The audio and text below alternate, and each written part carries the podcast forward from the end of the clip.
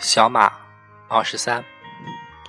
我最好的朋友叫小马，我比小马大两岁。我爸比小马他爸大十岁。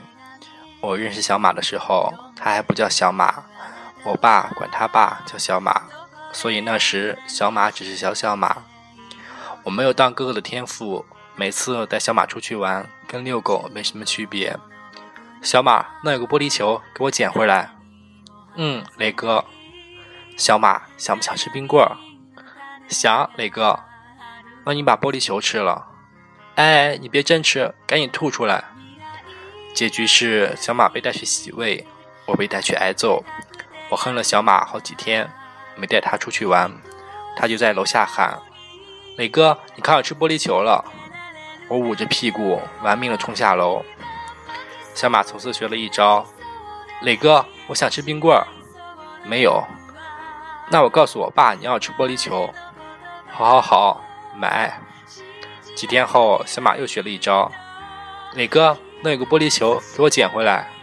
好好好，那没有玻璃球啊，我不管，我说有就有。好好好，我的给你。我一度很用功的读书，为的就是想知道有没有手段能把小马干掉，而且不会挨揍。小马也一度很用功的读书。他霸占了我所有的漫画和格林童话，从来没有还过。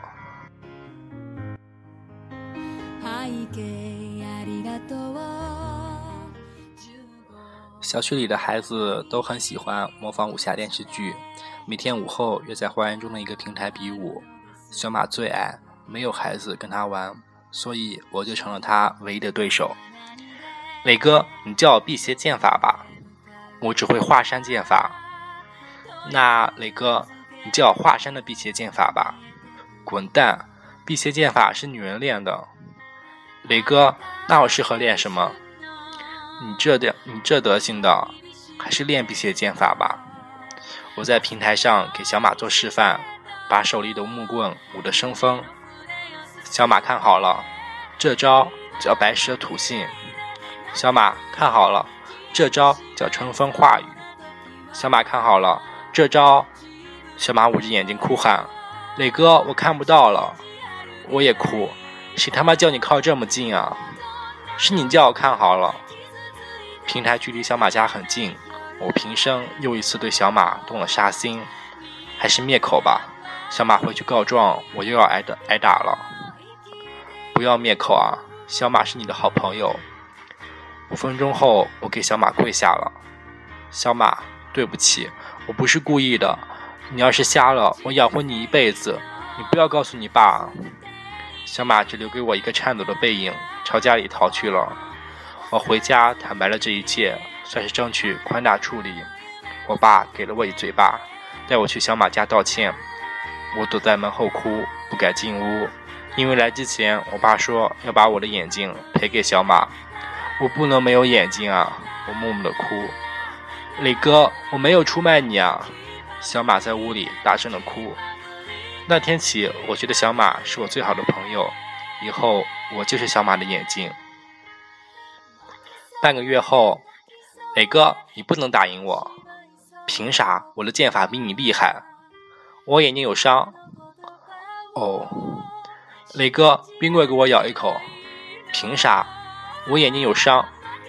小马眼睛的伤到了小学毕业都没好，我帮小马写了四本寒假生活、三本暑假生活和十五篇周记，我现在还记得。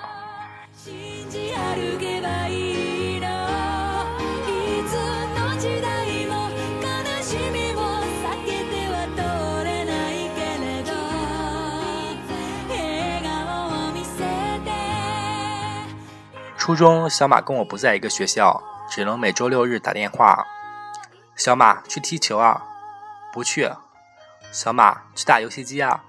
不去。为啥？我被人打了。谁？我替你报仇。我爸。为啥打你？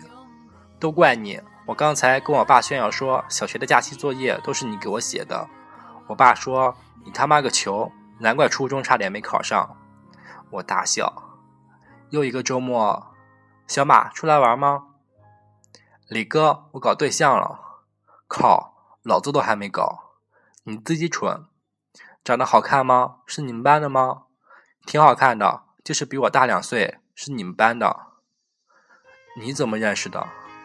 我用你 QQ 号聊的，觉得挺好，就替你表白了。啥时候的事儿？就刚刚。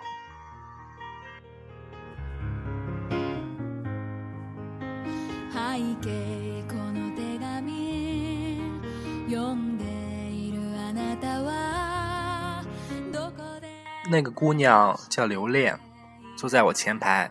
每次上课的时候，会把左边的头发别到耳朵后头，露出一个超漂亮的轮廓。我会在数学课上画这个轮廓，我会在英语课上画这个轮廓，我会在语文课上画这个轮廓，我会在被老师训后，老师中午吃饭让我自己反省的办公室里画这个轮廓。小马有一次在我家见我画的这些轮廓，磊哥，你怎么画了这么多屁股？滚！这他妈是侧脸。磊哥，那这个痦子是怎么回事？滚！这他妈是眼睛。磊哥，我知道了，你喜欢这个姑娘，但是你千万别让她看见你画的画，没戏。刘恋至今也没看见那些画，虽然小马帮我每一张都仔细、近乎重画的改过了。小马比我有美术天赋，我考进了美术高中，纯是运气。小马考进同一所高中是特招的，因为是特招，所以能跟我们一起上艺术课。我高三，小马高一，出现在同一个教室里。因为小马的表白，我跟刘恋在一起了。我听了小马的话，每次都抢着给留恋当模特。我的轮廓不好看，但起码比我画出的要好看。我收藏了很多留恋画的我，有从老师办公室的作业堆里偷的。有从墙上悄悄摘走的，有留恋送给我的，也有留恋觉得画失败了懒得改，丢到垃圾桶里，我再捡回来的。每晚我都会骑车送留恋回家，他家离学校不远，可我们每天都要绕一个大远。有次下了大雨，把我俩拦在半路上，没伞，我只好给小马打电话：“小马，你在哪？”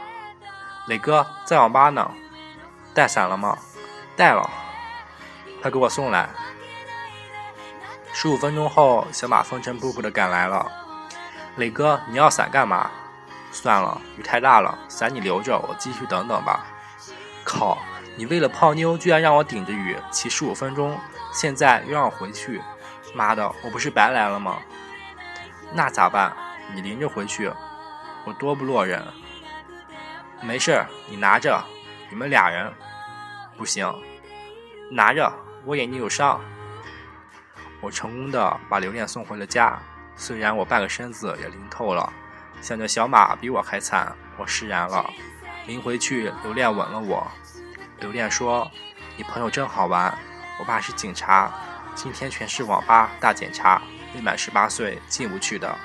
那个小马肯定没在网吧。”我说：“不管了。”让我多亲一会儿。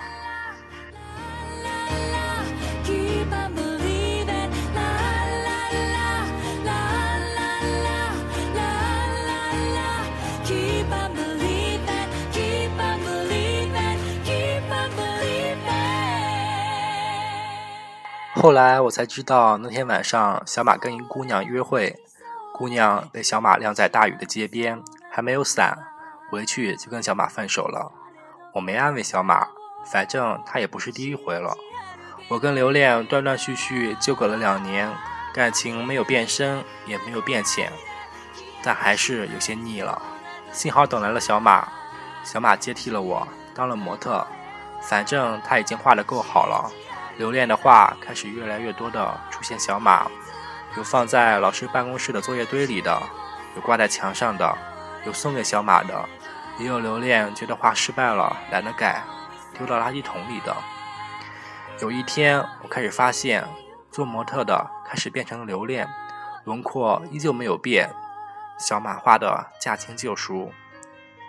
也是突然有一天，小马找到我，磊哥，我想跟你说点事。啥事儿？留恋跟我表白了，然后呢？我给了他一嘴巴。当晚，我跟小马在小区的花园里烧画，烧了很久很久。小马问：“磊哥，你怎么有这么多画可以烧？”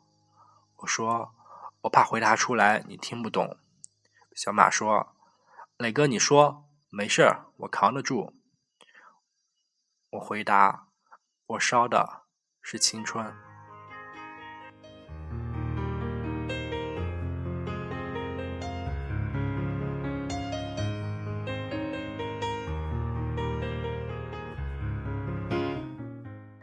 那晚把画基本都烧了，唯独剩下的是几个小马口中说的屁股。我压在我压在了我床板底下，一上火车又看了几眼。我想，大学肯定有很多比留恋要好很多倍的姑娘在等着我吧。站到校门口打量着一起来的新生，我想，大学肯定有很多跟留恋差不多的姑娘在等着我吧。军训后躺在床上。大学还有没有看起来像个姑娘的在等着我啊？大学头两年，我跟小马换做了在网上联络。磊哥最近在干嘛？小马，我没人可干啊，你得好好干啊！我在这个学校里没干劲啊。没事儿，你别累着，我帮你干。小马在我大三时候考了进来，跟我同系同楼。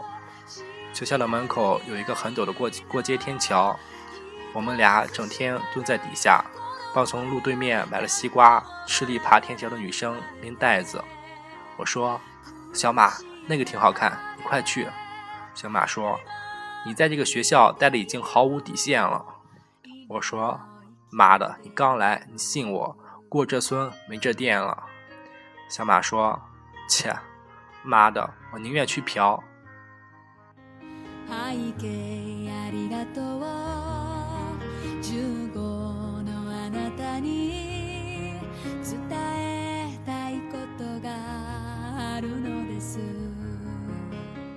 我大四，小马大二，他终于找到了一个漂亮姑娘，姑娘叫柳芝芝，学动画的，笑起来花枝乱颤。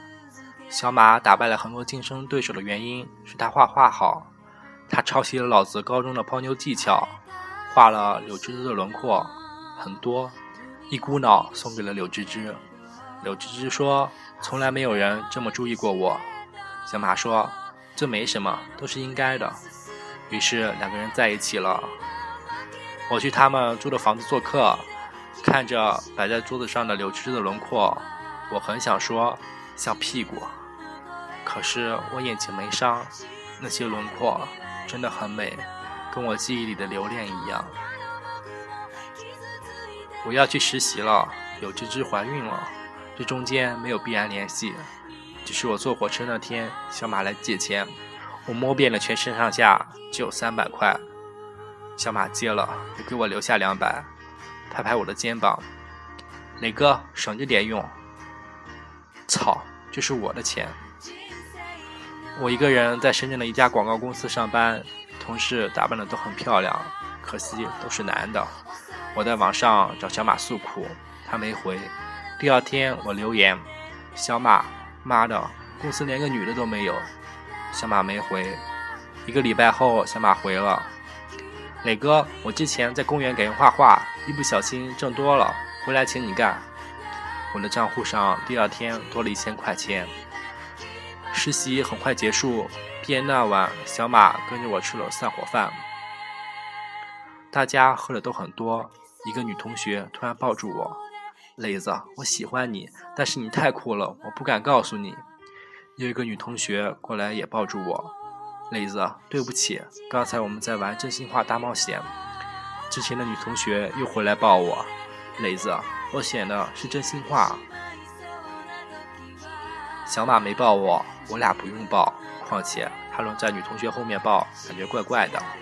吃完饭，我跟小马在学校的小湖边继续喝。小马说：“磊哥，我其实一直把你当偶像，追随到这，恐怕已经是极限了。”口气很像武侠小说。我说：“没啥大不了的，十八年后又是一条好汉。”我醉了。小马说。磊哥，其实我比你先喜欢留恋的。我在少年宫学画画的时候就见过他。哦，磊哥，留恋跟我表白的时候，我好想答应啊。哦，磊哥，我舍不得你啊。哦，我吐了一地。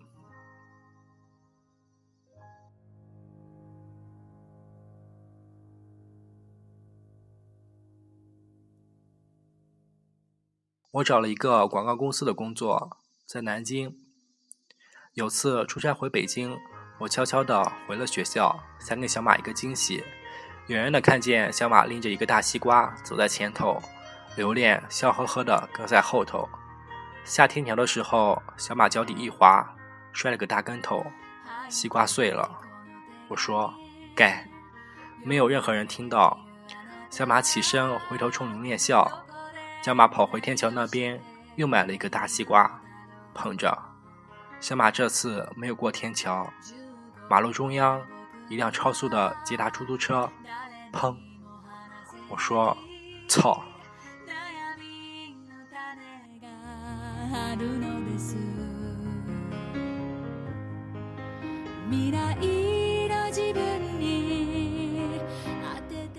小马在医院。躺在重症监护室里，我们中间没有隔着玻璃，隔着厚厚的一堵墙。我试图把耳朵贴在墙上，幼稚的想听见他的心跳，却听见后头几个女人的哭声。我喊：“你们他妈的能不能不要吵？”楼道安静了三秒，然后是更激烈的哭声。刘恋也在，我们站在医院的大门外一起抽烟。我忍不住哭了，我说。我错了，小马是我害死的。留恋也哭了，说：“你别吓我，小马不会死的。”我说：“对对对。”两人一起哭。那时候我想，人生的轨迹为什么非要将一些不该相遇的人交汇在一起？当然，这不是人生残忍的地方，最残忍的是交汇了还要狠狠拆开。我跟留恋在楼下哭了很久，又跑去附近的一个一个咖啡馆哭，差点被人围观，大概被人当成了要私奔的男女了。留恋说：“你误会了，我回来是来找你的。”小马很开心，说：“你见到我会很开心。”对不起，说完哭。我说：“你不用解释了，我见到你一点都不开心。”我拧鼻涕。留恋说：“哦，哭着走了。”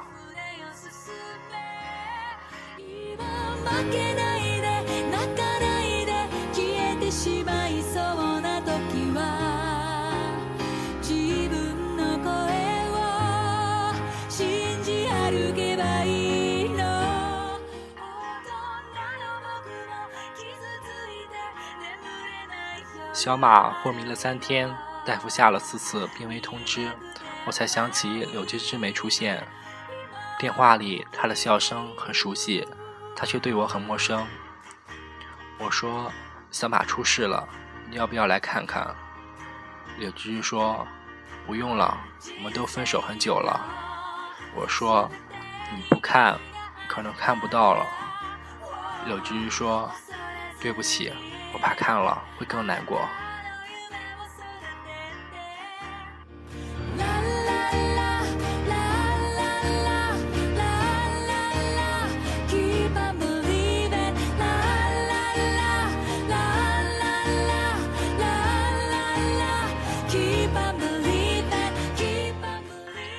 那天我站在医院的走廊，没跟着其他人去追推走的那张床，一眼望去，似乎看见了自己的小时候。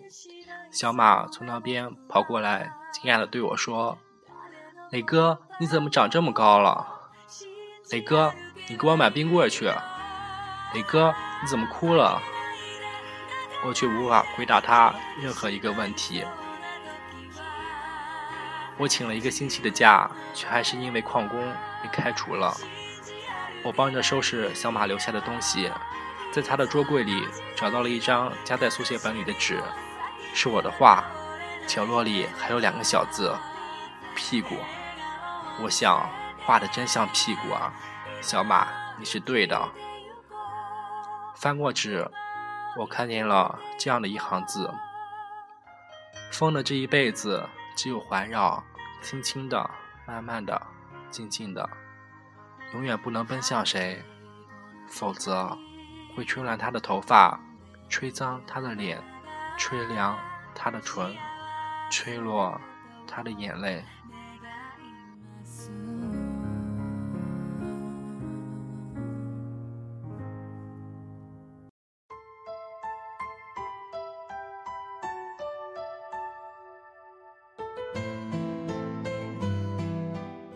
风也有眼泪吗？我不知道。有些感情无关于生离死别，只是我们太蠢，蠢到必须要面对生离死别时才发现，有些事明明很近，我们却一直认为很远；有些人明明很深，我们却一直认为很浅；有些眼泪明明很咸，我们却一直认为很甜；有些疑问就永远成为疑问吧。